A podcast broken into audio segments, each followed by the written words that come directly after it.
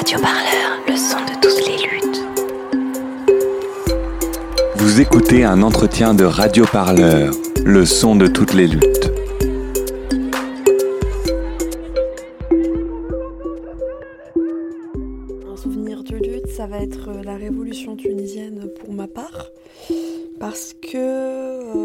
Parce que c'est un événement qui a quand même beaucoup marqué ma vie. Et je pense la vie de, tous les Tunisiens et puis globalement de, de la région euh, enfin du monde arabe. Mais à, cette époque-là moi j'avais 18 ans. Et c'est vraiment assez incroyable de commencer voilà ces 18 ans euh, ça, on va dire sa vie d'adulte sur un événement pareil. Et puis inattendu enfin inattendu soudain on va dire. Pas inattendu dans le sens où ça faisait quand même plusieurs décennies que les Tunisiens euh, tentaient de se révolter, euh, même si c'était pas connu et su à l'étranger notamment en, 2000, euh, en 2008 dans le bassin minier de, de Gafsa qui est au sud-ouest de la Tunisie qui n'est pas très loin de ma région d'origine où il y avait une grande révolte réprimée. Mais c'est vrai que voilà on s'y quand ça arrive on s'y attend jamais et donc c'est un souvenir qui me marque beaucoup. C'est une époque où, où j'étais beaucoup en Tunisie. Euh, moi je suis née en France de parents tunisiens et où j'ai fait des manifestations assez dingues euh, finalement les premiers affrontements aussi avec la police c'était là-bas donc voilà, je pense que c'est ces souvenirs de lutte-là qui sont en tout cas les plus, les plus marquants. Il y en aura beaucoup d'autres, je crois. en tout cas pas mal. Mais c'est les, euh, les moments, je pense, les plus initiatiques. Hajel Ben Moubakel est historienne et chercheuse indépendante, spécialiste des luttes de l'immigration et des musiques arabes. C'est elle qui conçoit, réalise et anime le podcast Vintage Arabe depuis bientôt trois ans, dans lequel elle trace les contours socio-historiques de différentes œuvres et artistes emblématiques des musiques arabes. Bonjour Hajer. Bonjour, ravie d'être avec toi et avec vous. Dans le podcast, vos mots racontent beaucoup, mais c'est surtout la musique qui s'exprime. On est autant porté par les morceaux qu'ancré dans leur contexte politique de création, de diffusion. Aujourd'hui, on va parler de musique bien sûr, mais aussi de mémoire personnelle et collective, de transmission et de lutte. Alors, pour commencer, Hajel, d'où est venue l'idée de créer le podcast Vintage Arabe? Alors, euh, bon, déjà, je pense que j'ai toujours eu un attrait pour les musiques et un intérêt euh, au-delà donc de, me passionner euh, pour le, le, son et pour voilà l'aspect musical. Je me suis toujours, très tôt euh, interrogé sur qui étaient les personnes qui chantaient, euh, dans quel contexte. Puis voilà, effectivement, moi je, suis euh, arabe, de culture arabe, et par rapport à Vintage Arabe en soi, j'avais envie de, de, travailler sur cette question musicale parce que j'avais pas vraiment eu l'opportunité à la fac de me spécialiser sur, sur ces questions parce que notamment je pouvais pas je trouvais pas d'encadrant voilà il y avait personne pour encadrer un sujet euh, sur ces questions parce que euh, c'est pas forcément des, domaines de, la recherche très valorisés en France, euh, contrairement par exemple, je sais pas, aux États-Unis où c'est quand même beaucoup plus courant et il y a beaucoup plus de place pour une analyse socio-historique à travers la musique. C'est vrai que moi j'avais envie d'explorer les musiques en langue arabe, donc avec S à langue arabe. Euh, et, à la fois les styles euh, musicaux. En tout cas, j'essaye de répondre à deux, euh, deux exigences. J'avais envie à la fois de parler musique, parler artiste, et du coup, comme tu le disais au début, parler socio-histoire, en tout cas, histoire de ces pays. Les musiques. Elles, en fait, elles prennent naissance dans, dans des contextes sociaux qui méritent d'être... et qui souvent, en fait, on a besoin de les connaître pour comprendre pourquoi c'est intéressant, pourquoi c'est innovant d'un point de vue musical, mais aussi pourquoi ça peut être intéressant d'un point de vue de la, la popularité du, de l'artiste ou de la, de la chanson. Euh, qu'est-ce que ça, pourquoi ça a été populaire à ce moment-là? Ça peut être parce qu'il y a des nouveaux moyens de diffusion, de technologie, parce qu'il y a un genre musical qui va être hyper à la mode, ou parfois, évidemment, et assez souvent euh, dans les peut-être dans les chansons que moi je sélectionne, parce qu'il y a des raisons politiques et, des luttes sociales, en tout cas des événements qui font que voilà, c'est à la mode. Enfin, en tout cas, ça a été important à tel ou tel moment. Dans un des premiers épisodes de Vintage Arabe, vous citez votre mère qui dit L'âge d'or de la musique arabe n'est pas mort puisqu'il vit en nous. Est-ce que pour vous, la musique, c'est une histoire de transmission? Oui, je pense. Et puis, euh, en tout cas, moi, je le perçois beaucoup comme ça. Après, je pense que c'est une histoire de transmission et de réappropriation. une chanson, euh, ça le la possibilité de vivre très longtemps. Ça peut euh, effectivement aussi disparaître facilement et être oublié, mais, euh, mais c'est quelque chose qui se transmet facilement. c'est propre à, la musique est à la fois un bien matériel, dans le sens où c'est un bien qui, se, qui circule par l'intermédiaire de, de CD, euh, de cassettes, de vinyles, de 78 tours, aujourd'hui du numérique, et puis en fait finalement c'est quelque chose qui reste dans la tête et beaucoup plus facilement, mine de rien, que de la poésie, que encore moins un roman, on n'apprend pas un roman par cœur on chantonne pas un roman, enfin voilà. Et je trouve que c'est vraiment pour moi un vecteur de quelque chose de très fort euh, en termes d'appropriation individuelle et aussi euh, très souvent d'appropriation collective. Ça me fait penser, euh, dans les commentaires du, tout premier épisode de Vintage Arabe sur Ziad Rahbani, une personne a écrit Super idée, réappropriation de notre imaginaire sans fantasme ni caricature. Fermez les guillemets. Euh, oui, je me souviens de ces commentaires. Et d'ailleurs, je me souviens pas mal des. C'est un des épisodes qui m'a le plus marqué. Alors, ce qui m'a touché, c'est qu'effectivement, en tout cas, moi, j'avais pas envie d'en faire un truc euh, caricatural. C'est pour ça d'ailleurs que. Euh, quand, on, quand moi je parle de Zied, qui, qui, est redevenu à la mode depuis quelques temps auprès de quelques DJ européens qui travaillent sur, sur ces musiques, enfin qui travaillent, en tout cas qui mixent ces musiques, en fait Zied c'est un personnage politique une personnalité publique politique. Et euh, quand on en parle euh, aujourd'hui, c'est vrai que c'est un artiste immense, il a énormément apporté de choses euh, à, la musique libanaise et arabe. Et il a... Mais en fait, c'est aussi vraiment littéralement à une époque où les gens, à l'époque où il, il, débute sa carrière, où il devient, il a du succès, parce que c'est le fils de Férouz du coup, et qu'il a du succès par lui-même, et pas seulement il est plus dans l'ombre de sa famille. c'est vraiment tous les mecs de gauche voulaient être Ziad Rahban. Euh, dans tous les pays arabes. C'était une référence. Et à la fois, il a ses parts d'ombre et de euh, et de d'avis politiques euh, qui dérangent. Et je pense que c'est important de de le raconter en fait, parce que les gens, ouais, ne sont pas des juste des biens de consommation. et donc moi, c'est, ça, je pense que c'est aussi pour ça que j'avais commencé avec Ziad, parce que il a été très important musicalement pour moi, et puis aussi parce que je voyais bien que quand on en parlait, les rares personnes qui en parlaient en Europe évacuaient totalement la dimension politique de son œuvre. Avec donc justement les côtés aussi euh, qui, en Europe euh, peuvent être vraiment considérés comme controversés. Et en tout cas, voilà, j'ai toujours essayé d'avoir une démarche euh, factuelle d'une part, voilà, d'être dans une démarche de recherche et à la fois dans une démarche de, de donner à voir une réalité qui sortirait des grilles de lecture européennes. Et alors, ok, et je me suis dit, bah, quand j'avais des réactions euh, de ah, moi je savais pas ça, je le percevais pas comme ça, bah, c'est très bien si ça peut déconstruire des personnes. Mais en tout cas, moi j'avais envie de donner la perception, la perception populaire de la, des artistes ou des périodes que j'étudie.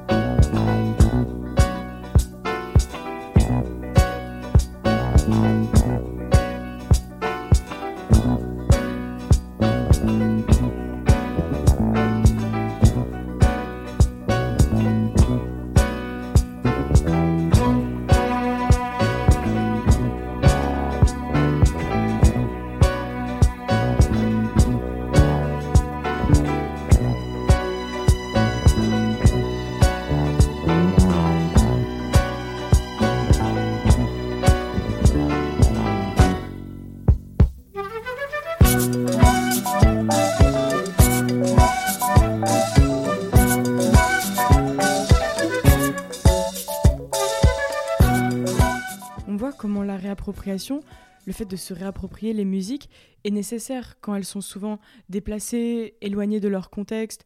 Vous parliez de biens de consommation à l'instant. Oui, en fait, c'est vrai que c'est euh, effectivement bah, toute l'inégalité, j'ai envie de dire, de la perception entre les, musiques euh, européennes et, euh, et américaines, états-uniennes, et les musiques du reste du monde, qui d'un coup sont toutes catégorisées dans le même package. Donc on parle quand même de 80% de la planète ce qui n'est pas rien. Et effectivement, il y a vraiment une démarche de... Euh, oui, on peut le dire, euh, une approche très coloniale en fait euh, de ce que serait le reste du monde et, de quand est-ce qu'on consomme ou non, qu'on s'y intéresse. Et donc souvent, ce sont des, musiques qui vont être, être des tubes de l'été ou être très ou avoir une, vie en fait en France, on va dire, dans l'espace public de diffusion, dans l'espace public de distribution très courte. Dans la couverture médiatique très courte, ça va être euh, un tube, euh, parfois une mode.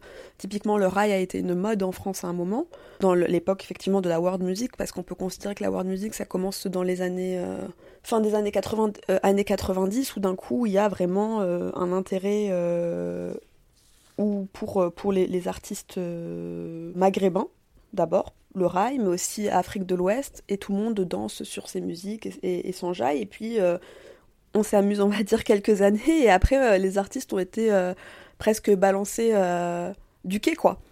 Avec plus de possibilités. Enfin, il n'y a pas eu possibilité de facilement continuer une carrière qui aurait une couverture nationale digne comme n'importe quel autre artiste. Il y a évidemment des artistes qui ont continué à se produire en France et à être distribués en France, mais ça reste vraiment à la marge, en fait, de l'industrie musicale française. Et par exemple, pour le cas du rail, euh, ça a été, ils ont été très, euh, le, rail a été une mode très importante qui a rapporté quand même beaucoup d'argent à beaucoup de monde, notamment à des producteurs français. Et, euh, le rail a été vraiment dépendant de la, du contexte politique. On considère quand même que le rail commence à se casser la gueule quand on, ne croit plus à la France Black Bomber après 1998, et puis surtout quand le 11 septembre arrive. Racheta, qui est pourtant pas un qui est pourtant pas un artiste de rail, qui a une carrière qui débute à la fin des années 70 en France, avec son apogée dans les années 80 et puis 90. Enfin, c'est quelqu'un qui, est un rocker d'ailleurs, d'une part, qui n'est pas du tout un chanteur de musique euh, de catégorie, euh, d'un genre musical euh, maghrébin. Et bah en fait, quand il sort son album Barbès en 91, bah il y, a la guerre du Golfe. Et la France fait partie de la coalition qui, qui envahit l'Irak à cette époque. Et en fait, il va être mis de côté Racheta. Parce que c'est un arabe, il faut dire les choses comme elles sont, et pourtant Racheta ne fait pas du tout, là, en l'occurrence, de la musique qu'on peut qualifier comme étant de la world music, enfin catégoriser comme world music, parce que clairement, quand on écoute un album de Racheta, cet album, c'est plutôt un album électro, euh, enfin rock avec des, influences euh, électro, etc. Quoi. Et ça veut dire que c'est très compliqué pour ces artistes à la fois de faire carrière sur, s'ils veulent faire carrière sur les, genres musicaux euh, issus de leur pays d'origine ou de leur pays ouais, où ils ont vécu, euh, bah, c'est compliqué parce qu'il y a très peu de place euh, pour ces musiques euh, dans l'espace de distribution français. Et si on veut, et s'ils veulent faire une carrière dans autre chose que, comme par exemple dans, le rock, la question de leur, leur légitimité est, peut être très facilement remise en question par des événements politiques. Après, il y, a, aussi quand même des évolutions sur la perception d'artistes, notamment avec l'avènement du, rap, qui est une, musique euh, qui est considérée, euh, voilà, qui est très associée euh, aux personnes issues de l'immigration, à raison, parce qu'il y a énormément de rappeurs, mais aussi c'est caricatural de réduire les rappeurs à, seulement les enfants d'immigrés. Mais encore une fois, c'est plus facile quand on est, je pense, un arabe en France de faire une carrière dans le rap que de faire une carrière dans la, dans la chanson française. Et ça, c'est encore une fois une question de perception euh, quand même raciste, euh, degré raciste qui s'applique, quoi. Justement, en parlant de transmission et de réappropriation, à ce propos, vous avez consacré trois épisodes de Vintage Arabe à l'utilisation des samples arabes dans le rap. Comment les musiques arabes continuent d'influencer les musiques d'aujourd'hui? Je pense qu'il y a beaucoup de gens qui, qui continuent à écouter, donc les, les, les musiques vivent. La spécificité des, des, des, samples arabes dans le rap, euh, c'est que il va y vraiment avoir une période où ça va être euh, plus foisonnant et ça va être euh, où ces personnes vont utiliser des, titres vraiment connus. Euh, bah là, Jay-Z va utiliser Abdel Halim Hafez Khossara, qui est quand même une des plus grandes chansons, un des plus grands tubes des années, début des années 70. Et la spécificité par rapport au rap français, c'est que là, en l'occurrence, il y a des rappeurs qui sont, bah, qui sont arabes, de culture arabe, ou proche de culture arabe. Parce que la différence avec les États-Unis, c'est qu'il y a quand même une communauté beaucoup plus forte et que c'est des musiques qui, en fait, ont été distribuées, insérées, euh, produites. Parce qu'il y a énormément. En fait, la production euh, arabe en France, elle a été énorme. Dès le, début de l'enregistrement sonore, parce que déjà au départ on était euh, sous colonisation européenne, et notamment française, donc des artistes sont ont été enregistrés pour la première fois en France. Et puis après, il y a eu ces communautés qui se sont installées et qui ont produit leur musique. Donc il y a toujours eu une place pour ces musiques dans ce pays. Et, donc il y a aussi des personnes qui ont soit grandi euh, avec ces musiques par l'intermédiaire de leur euh, environnement. On peut penser à un producteur comme Imhotep, euh, de Hayam, qui n'est pas d'origine maghrébine ou proche orientale, mais qui va quand même être en contact avec ces musiques et qui va les réutiliser pour Ayam. Ayam, pour mes groupes français, a utilisé euh, euh, des musiques euh, notamment égyptiennes, enfin des musiques du coup Afrique du Nord, Proche-Orient. et c'est aussi parce que Ayam a tout ce truc avec l'Égypte. Mais voilà, il s'y intéresse. Et puis après, tu as des personnes qui sont quand même issues de ces cultures. Et, et ça donne DJ Mehdi et, et Rimka qui utilisent Ahmed Wahbi euh, grand chanteur oranais, pour euh, faire Tonton du Bled. Et puis c'est pas un hasard s'ils utilisent peut-être cette boucle-là. En tout cas, ils ont, ils ont trouvé euh, dans cette boucle la boucle de samples qu'ils vont utiliser, quelque chose qui donnait bien, rendait bien compte de ce que raconte la chanson, qui est quand même l'histoire du retour au bled, quoi. Et après, il y a dans d'autres chansons qui racontent pas du tout ces histoires-là, mais on va retrouver des sonorités. Et je pense que, que ça peut être à la fois par intérêt pour les personnes, euh, des, personnes pour les musiques euh, qu'écoutaient leurs parents, de leur musique euh, de leur pays d'origine, tout, et autant que ça peut être juste le, hasard. Par exemple, Rimka, ce qui se passe, c'est que c'est lui qui va juste prendre les vinyles de son père parce que DJ Mehdi ne trouve pas la boucle. Il va aller à Gennevilliers chez DJ Mehdi, mais lui, en y allant, il embarque des vinyles qui appartiennent à son père. Et dans les vinyles de son père, eh ben, il y a Ahmed Wahbi. Et, et, en fait, il trouve la boucle qui va faire le plus grand tube des années 90 de rap, quoi donc Tonton du Bled. Et euh, c'est aussi des histoires, euh, on, sait, euh, bah du coup j'ai fait ce podcast avec Bachir de Toukadim qui bosse sur les musiques, enfin qui, qui est déjà DJ rap de base, et qui bosse sur la musique du Maghreb dans, donc dans Toukadim, le duo Toukadim, on peut retrouver sur SoundCloud. On a, par exemple, il y a la rumeur qui a fait le Prédateur isolé. Bah, le Prédateur isolé, ça parle ni de, ni de musique, enfin voilà, ça parle pas de retour au bled, ça parle pas de ça. Euh, la, la, musique fait pas du tout, euh, pour une oreille qui n'est pas avertie, ne fait pas du tout euh, oriental entre guillemets. Et pourtant, le sample est un sample à, 200, à 2000% un sample de Férouz. Et, le truc, c'est que on n'a pas encore trouvé, c'était lequel, parce que Férouz a une très grande discographie, mais le producteur nous a dit, nous a bien certifié que effectivement c'est un, un disque de musique arabe, lui ne se souvient plus duquel il a, mais il dit que oui, il sait que c'est un disque de musique arabe qu'il a samplé, un vinyle qui appartenait à son père. Encore une fois. Donc aussi, il y a cette transmission. Et quand je parle de transmission matérielle, c'est aussi par là. Euh, voilà, il y a aussi cette dimension-là. Hé, eh, tonton Les cabas, ils sont trop lourds euh, Allez, monte dans la voiture. Regarde, Bill, il s'en va Monte, Bill, elle monte. Hé, Atmen Allez, monte, monte. Allez, on y va, on y va. Hé, Hami Karim, mhm. pour ton du bled, ton du bled. Pour tous les Miss Mourt, bled du bledi. Je voulais rester à la cité, mon père m'a dit. Dans ce cas-là, je ramène tous mes amis. Alors dans une semaine, je rentre à Vitry. J'irai finir mes jours là-bas. Je voulais rester à la cité, mon père m'a dit. Dans ce cas-là, je ramène tous mes amis. Alors dans une semaine, je rentre à Vitry. J'irai finir mes jours là-bas. 504 breaks chargés. Allez, montez les neveux. Juste un instant que je mette sur le toit la grosse malle bleue. Nombreux comme une équipe de foot. Voiture à ras du sol. On est les derniers locataires qui décollent. Le plein de gasoil et de gazous pour pas flancher. Bilal, va pisser. Le temps que je fasse mon petit marché. Direction le port, toujours le pied sur le plancher. Jusqu'à Marseille avec la voiture un peu penchée. Plus 24 heures de bateau, je sais c'est pas un cadeau Mais qu'est-ce que je vais kiffer sur la place Rideau À Béjaïa City, du haut de ma montagne. Avant de rentrer feu d'art, je fais un petit détour par Warland Vu qu'à Paris j'ai dévalisé tout à ti. Je vais rassasier tout le village, même les plus petits. Du tissu et des bijoux pour les jeunes mariés. Et des jouets en pagaille pour les nouveaux-nés Je voulais rester à la cité, mon père m'a dit. Dans ce cas-là, je ramène tous mes amis. Alors dans une semaine, je rentre à Vitry Lorsqu'on écoute Vintage Arabe, on comprend l'importance de Paris dans la production des musiques arabes. Comment vous vous êtes plongé dans l'histoire de la ville et de certains de ses quartiers pour retracer les histoires, les musiques, les contextes politiques qui la traversent? Alors, il faut, faut savoir que je suis vraiment originaire du 18e arrondissement et de ces quartiers-là. Et, euh, et j'ai un, attachement très très très fort en fait pour ces quartiers. Et en fait, finalement, ce qui m'a plus poussé à faire ça, Enfin, ici, il y avait la question musicale, historique, nanana, vintage arabe, blablabla.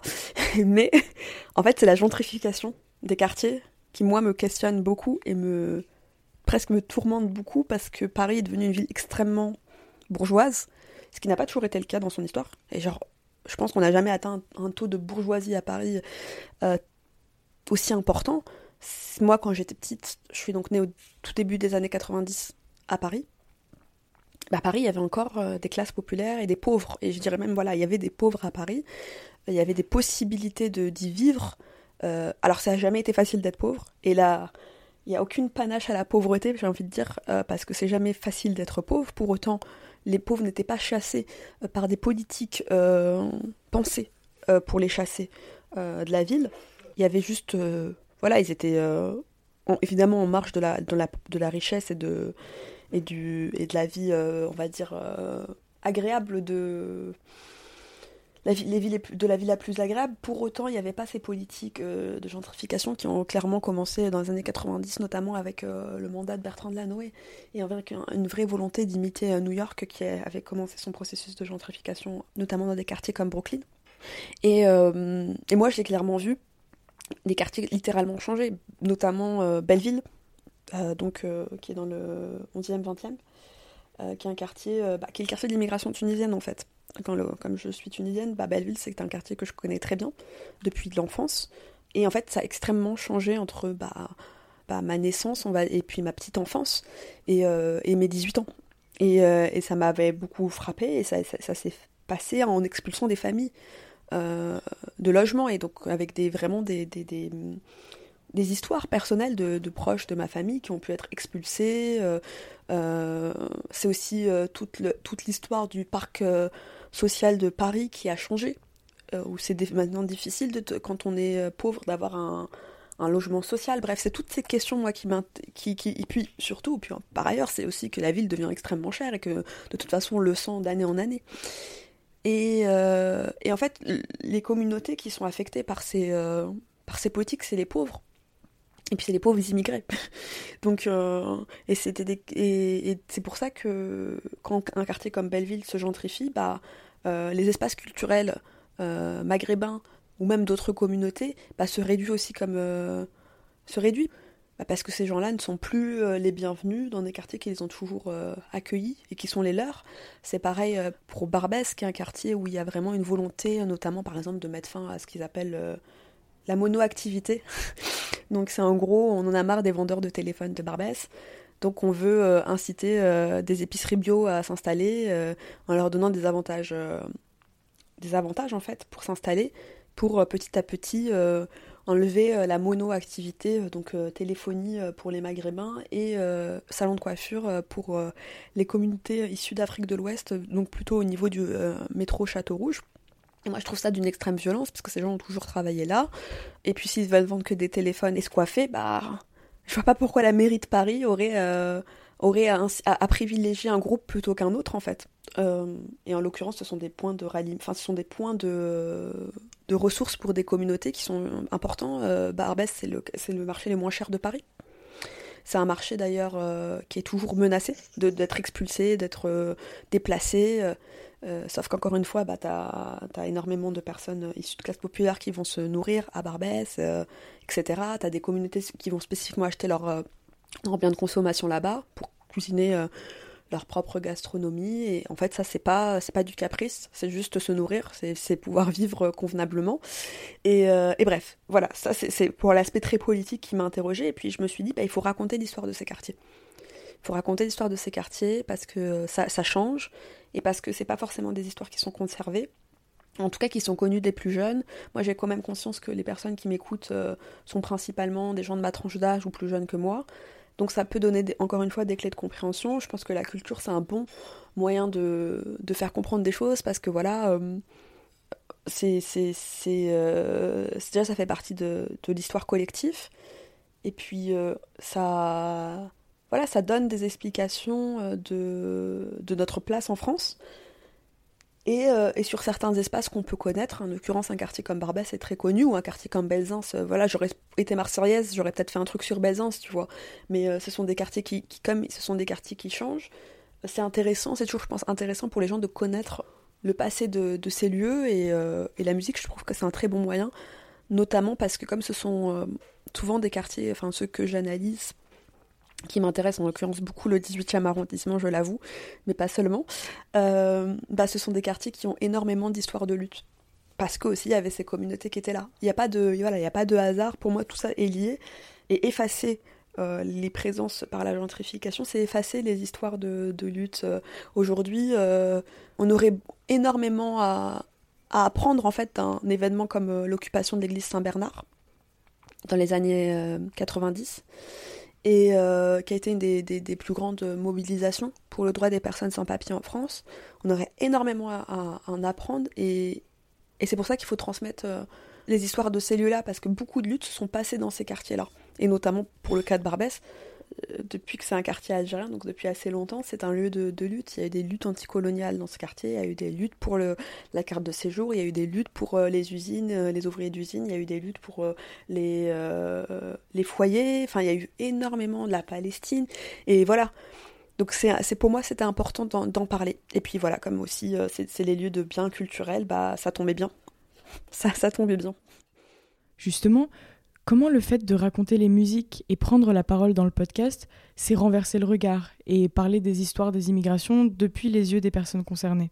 Le fait de parler de l'histoire de l'immigration, c'est peut-être venu après, euh, parce qu'au départ, je me, contentais plutôt d'a- d'analyser euh, les musiques des pays, euh, voilà, des artistes qui ont pu être marquants sur, sur les pays d'origine, et pas d'ailleurs nécessairement, qui n'auraient pas nécessairement énormément marqué la communauté maghrébine en France.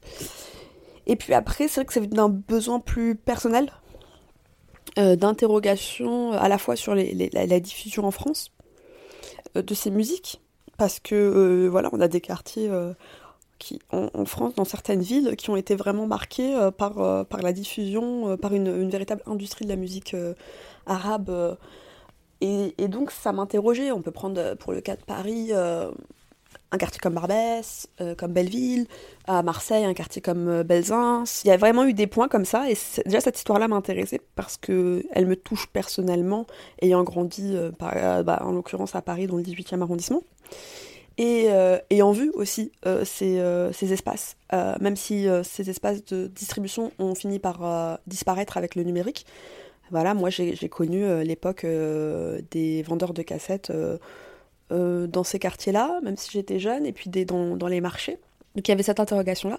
Et puis après, moi, je me suis demandé le rôle des musiques dans les luttes de, l'immigration ou dans les luttes, parce qu'en fait, c'est quelque chose de très perceptible euh, dans les luttes des pays euh, arabes. Mais c'est, je, me- suis évidemment demandé ce qu'il en était dans les luttes en France. Évidemment qu'il y a une, place importante pour, euh, pour le culturel, à la fois parce qu'il y a des chansons qui vont vraiment marquer euh, les personnes, euh, voilà, les militants et les personnes de ces communautés parce qu'elles vont raconter leur histoire, notamment l'histoire de, l'exil, et il y a aussi des initiatives formées par des personnes militantes qui vont produire musique ou pièces de théâtre ou, ou, même ouvrages ou revues, et en fait c'est de la production militante culturelle qui est importante et qui, et notamment d'un point de vue des musiques ou de du théâtre, qui a été assez peu analysée finalement dans la recherche française.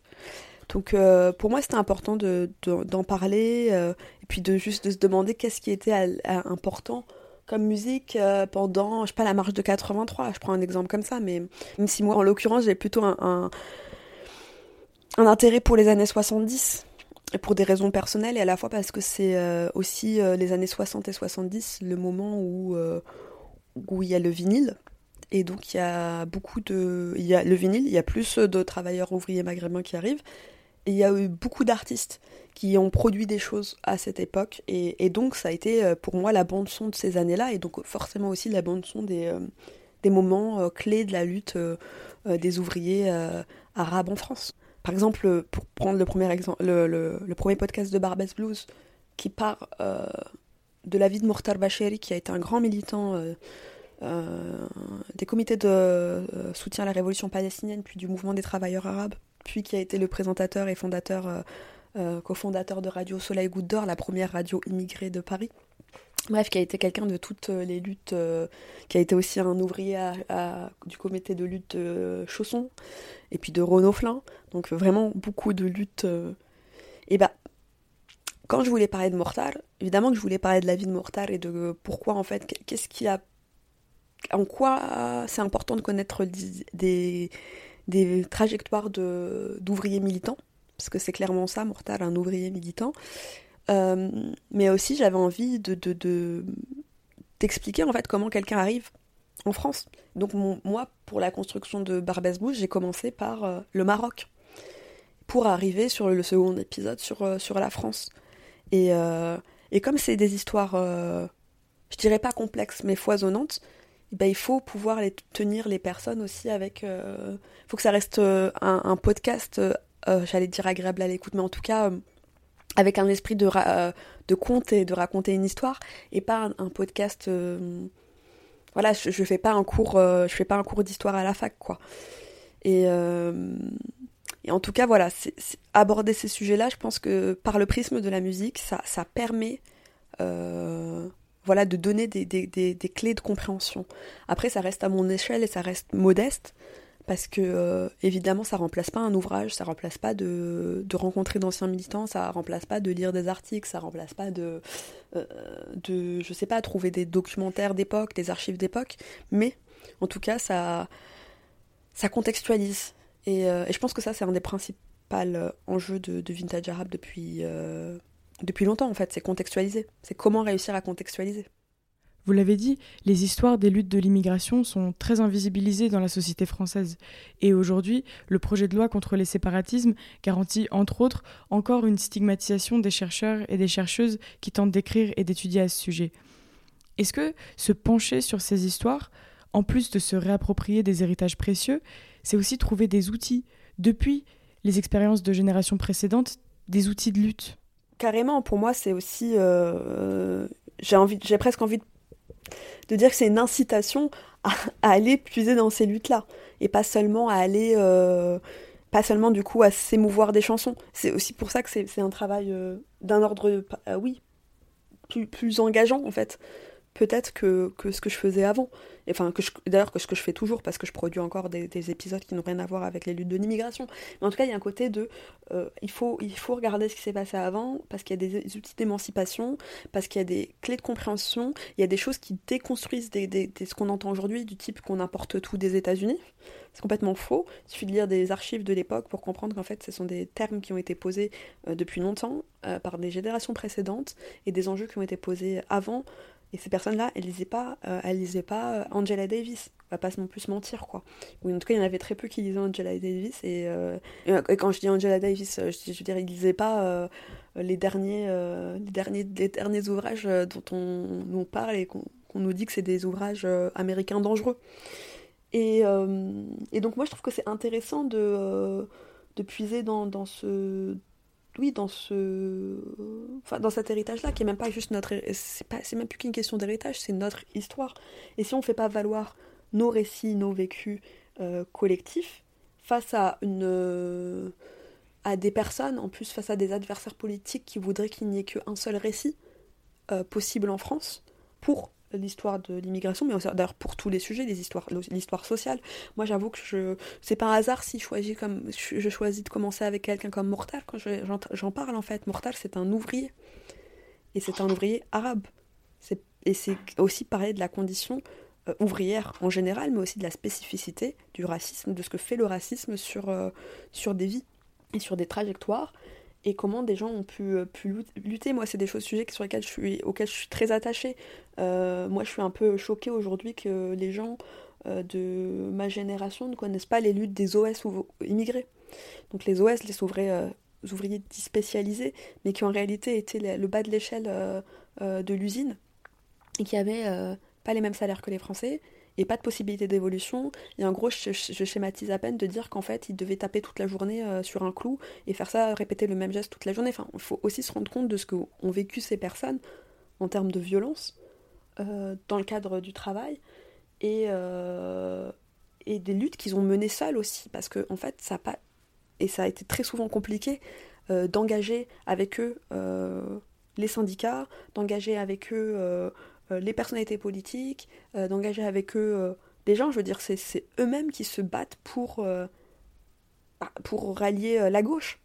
Et ça, il est insupportable aujourd'hui qu'on ne leur reconnaisse pas. et que, à la fois que leurs propres descendants parfois ne le sachent pas, c'est insupportable, mais aussi qu'on veut nous, on puisse essayer de nous faire croire que ces gens ont juste été téléguidés soutenus et heureusement que les autres étaient là pour les soutenir. Enfin, heureusement qu'ils étaient eux-mêmes là pour se soutenir et heureusement qu'ils ont réussi à, faire bouger les lignes euh, au sein de la gauche. Et, euh, et, puis aussi, je trouve que c'est. De toute façon, je trouve que l'histoire ouvrière immigrée est très peu étudiée, ou par des prismes où il y a eu des, des, des, communautés qui ont été plus étudiées que d'autres. Et c'est déjà très bien qu'elles soient étudiées, parce que c'est super qu'il y ait des choses sur l'immigration italienne en France. Mais il y a aussi des, des, communautés dont les points d'histoire n'ont pas encore été analysés. Je pense euh, évidemment aux Maghrébins, parce qu'on peut parler, on parle souvent de la communauté maghrébine dans les grandes lignes, mais par exemple l'histoire culturelle ouvrière, elle n'a pas été encore euh, écrite. Et souvent, c'est des sujets de recherche qui sont considérés comme euh, pas très intéressants, ou alors qu'on va généraliser dans des trucs complètement aberrants, parce que moi j'ai quand même lu des articles scientifiques ou quand je rencontre les, militants dont, on parle dans, les articles, ils te disent le contraire de ce qui est écrit dans l'article scientifique. Donc c'est bien qu'il y a un problème de.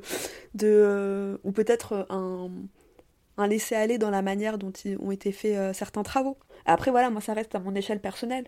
Et c'est pas. Euh, voilà, j'ai pas les moyens d'universitaire, je suis pas, je fais pas de thèse, je suis pas payée. Mais c'est quand même important d'inciter, on va dire, à ça. Et justement, pour tracer ces histoires collectives, parfois on manque de, sources, d'archives, parce que, comme vous l'avez dit, ces histoires, elles ne sont pas euh, conservées, c'est difficile de faire de la recherche à ces sujets. Euh, est-ce qu'il y a des, rencontres avec des militants, des militantes, ou des, ou des personnes du quartier, ou, des, ou, justement avec des, musiques en particulier qui, qui vous a accompagné dans, dans la recherche de ces histoires, de ces lieux et, et des histoires de l'immigration en général? Oui, oui, oui, j'ai euh, j'ai eu l'occasion de rencontrer des personnes euh, qui ont, euh, pour certains que je connaissais avant, et pour certains que j'ai rencontrés après, mais pas forcément d'ailleurs dans le contexte vintage arabe, hein, mais que j'ai pu rencontrer, qui ont eu une importance dans ce qu'ils ont pu me transmettre. Je pense notamment à Mognis Abdallah, qui est un grand euh, militant de, l'immigration, un très grand acteur des luttes de l'immigration, parce que ça a été l'archiviste des luttes ça fait des années qu'il archive euh, avec l'agence Immédiat depuis le début des années 80 euh, les luttes euh, en, France. C'est quelqu'un qui a été un acteur de ces luttes voilà, il a été euh, le fondateur de, cofondateur des concerts rock against police, il a été un marcheur, il a été euh, au mouvement immigration banlieue, le MIP, euh, il était déjà même avant dans les années 70 proche du mouvement des travailleurs arabes, il a été animateur à Radio Soleil et, et, je pourrais décliner son CV militant pendant longtemps.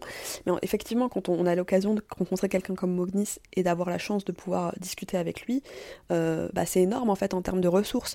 Après, il y avait déjà ces, ouvrages et les ouvrages écrits par, euh, par les militants.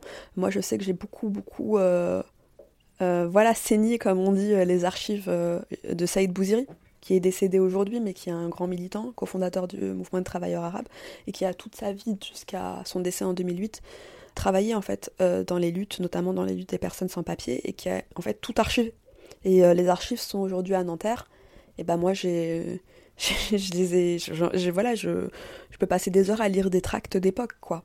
Donc c'est euh, ces personnes, enfin c'est ces, ces, personnes ressources là, et euh, de fil en aiguille on en rencontre d'autres. Je pense à quelqu'un comme Shérif Cherfi, qui euh, est un militant de Nanterre, qui, qui a vécu les luttes du bidonville de Nanterre comme les luttes plus tard bah, pro-palestiniennes et et les luttes ouvrières euh, des années 70 et 80, et, plus récemment quelqu'un comme Rachida qui a été une grande militante du mouvement de travailleurs arabes à Marseille en, en 73, donc l'année euh, où il y a eu le plus de crimes racistes euh, de la décennie 70, quoi.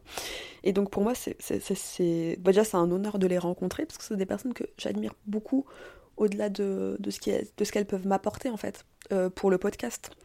Et, et, je pense que c'est important de voilà d'en parler, de parler de ces vécus-là dans le, dans le podcast. Et c'est un peu aussi tout l'enjeu de, de Blues. Dans l'histoire des militants des luttes de l'immigration que vous avez citées, notamment Mortal Bacheli, on voit que les luttes en France étaient et sont toujours en lien avec d'autres luttes internationales, comme la lutte palestinienne. Comment les musiques arabes circulent entre les régions et sont le témoin ou les reflets de ces liens politiques?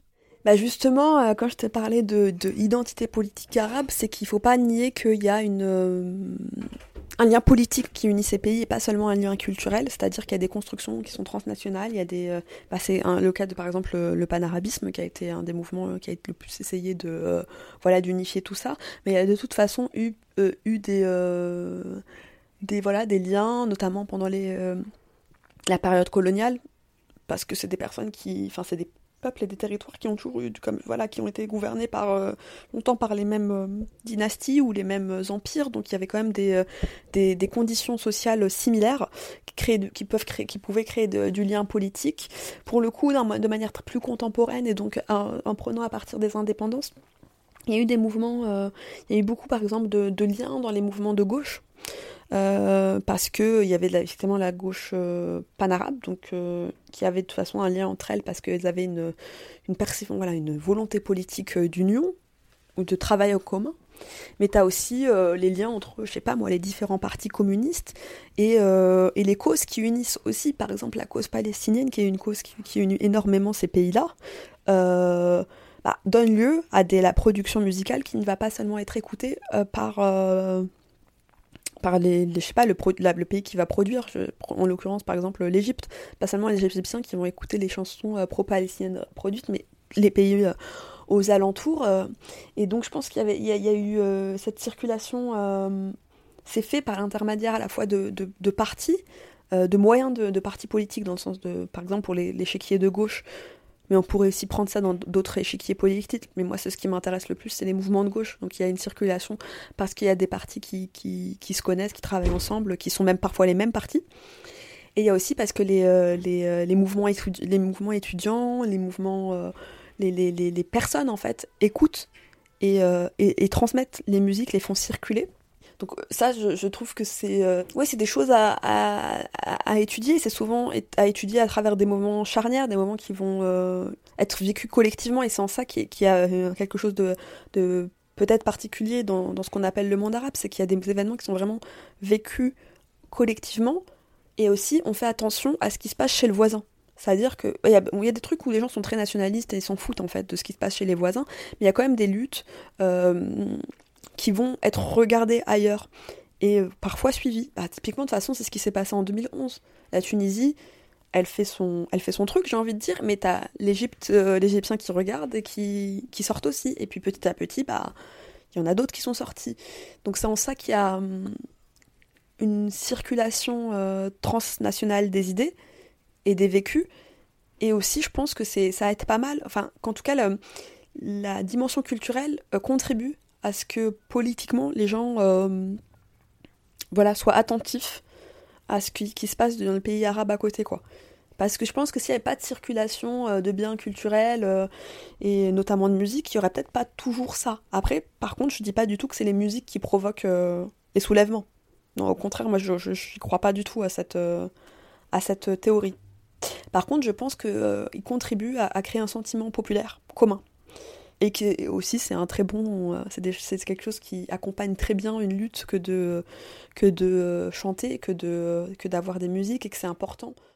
Merci beaucoup Hagel pour toutes les histoires pour les musiques pour euh, pour tout l'espace de, réappropriation euh, qui est extrêmement précieux. euh, on en a traversé euh, des artistes et des, œuvres différentes, mais est-ce qu'il y a une chanson avec laquelle euh, vous aimeriez terminer cet entretien? Avec beaucoup d'évidence, je dirais Shiremem Ya Falastini, parce que aux Palestiniens, parce qu'au vu de ce qui se passe aujourd'hui, et toujours en fait, en Palestine, je pense que c'est important de voilà, laisser cette chanson-là aujourd'hui, qui a été une chanson très importante pour les Palestiniens. Euh, parce que euh, c'est aussi euh, la prise de position d'un artiste étranger, dans le sens où Cheikh même est un artiste égyptien, avec pleinement, totalement avec leur grille de lecture et pas avec les grilles de lecture de gouvernement, avec la grille de lecture de Nasser ou la grille de lecture de n'importe du roi de Jordanie ou peu importe quel autre dirigeant arabe, mais vraiment leur grille de lecture à eux et que ça a été un, une chanson très importante parce que c'est aussi une des premières chansons où on entend vraiment le mot palestinien. Les Palestiniens en tant que peuple et avec un esprit de résistance et pas seulement, on va dire, de, de complainte, de, tristesse, de, euh, ouais, de tristesse. Il y avait vraiment un, un aspect de résistance dans cette chanson. Et puis c'est une chanson qui, euh, qui va être euh, qui va être vraiment écrite après la guerre des six jours, qui a été un énorme traumatisme pour, pour, pour la région et puis pour les Palestiniens évidemment, plus que les autres, et qui, été, voilà, qui était revendicatif de, de la libération, là où en fait il y avait plutôt des chansons pour pleurer les ruines. Et, et où c'était voilà c'était c'était difficile de mobiliser dans, un esprit de résistance. Cheikh même il va le faire il va le faire en, accusant aussi les régimes arabes. C'est-à-dire euh, la responsabilité israélienne elle est claire mais en fait la responsabilité de des arabes des dirigeants arabes a été aussi dénoncée de manière vive, et pour la première fois par Cheikh même donc il va d'ailleurs aller en prison très très souvent dans sa vie sous, Nasser sous Sadat euh, euh, sous, euh, ouais, il va passer clairement une bonne partie de sa vie en prison avec le poète Ahmed Foug Ednegm, qui est donc celui qui, est souvent le parolier. Et, et voilà, et puis pour la petite anecdote, c'est la, quand Yasser Arafat, donc dirigeant du Fatah, et puis après dirigeant de, l'OLP, l'Organisation de libération de la Palestine, Yasser Arafat arrive au Caire euh, après la bataille de Karem, qui est la première bataille gagnée euh, militaire, gagnée par les Arabes et euh, qui a été gagnée par les Palestiniens, où ils arrivent à faire reculer pour la première fois la puissance armée israélienne. Donc, qui a été menée par c'est une bataille qui a été menée par les, réfugiés palestiniens en, en, Jordanie. Enfin, en partie par les Fédéines qui étaient dans les réfugiés palestiniens en Jordanie. En tout cas, quand, et c'est voilà, c'est la première victoire militaire en fait premier recul, et c'est les, Palestiniens qui le font seuls, en fait, avec euh, quand même les moyens du bord par rapport à la puissance israélienne. Bah, quand il arrive au Caire, euh, il y, a sa fête, euh, et d'ailleurs cette bataille de Karameh va beaucoup donner de légitimité au Fatah et à l'OLP, hein, en tant que... Voilà, ils vont aussi s'émanciper de la tutelle de certains dirigeants arabes à, ce moment-là. Et quand il arrive donc au Caire, il rencontre Nasser et il demande à rencontrer Shiremem ce qui énerve, euh, enfin, qui rend furieux Nasser parce que Shérémem euh, a été enfermé en prison par Nasser parce que euh, bah, parce qu'il était contre, contre son régime et contre sa dictature. Et ça, c'est intéressant. Et c'est aussi pour ça que c'est une chanson importante et que c'est une personnalité importante, Shérémem. Puis musicalement, c'est quelqu'un qui est très. Bon, il faut, comprendre l'arabe parce que c'est très poétique. Et puis musicalement, c'est un, un illustre joueur de oud. Euh, donc euh, la guitare, enfin je ne saurais pas comment dire, c'est une guitare orientale on va dire. Et, euh, et c'est quelqu'un qui a été, ouais, quand il était jeune, il était dans la troupe de Oum Kalfoum avant de se faire virer, parce qu'il avait chanté la chanson dans un café et les gens avaient compris que c'était la nouvelle chanson d'Oum Kalfoum et qu'elle avait circulé avant, avant qu'elle l'interprète à l'Opéra du Caire. Donc c'est quand même une personnalité assez rebelle et intéressante et voilà, qui va vraiment. Et puis c'est le, c'est un des symboles euh, musicaux de la gauche euh, arabe et je pense que c'était bien aussi de, de, le mettre pour ça. Mais vraiment, pour le coup, c'est vraiment parce que aussi, euh, voilà, aujourd'hui il se passe des choses en Palestine et qu'il est important de, de se positionner et de, et de soutenir. Merci beaucoup, Hajel. Merci à toi.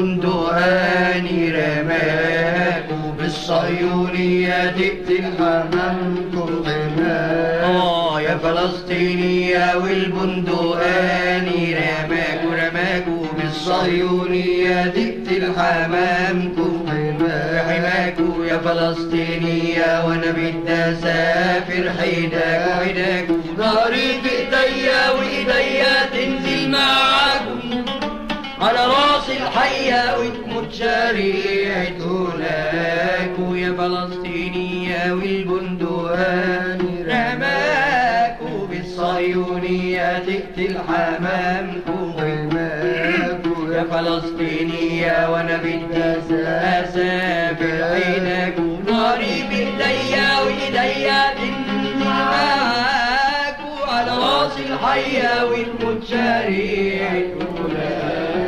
فلسطينية والغربة طالت كفاية والصحراء أنت من اللاجئين والضحايا. يا فلسطينية والغربة طالت كفاية والصحراء أنت باللاجئين والضحايا. والأرض حنت للفلاحين والسقايا.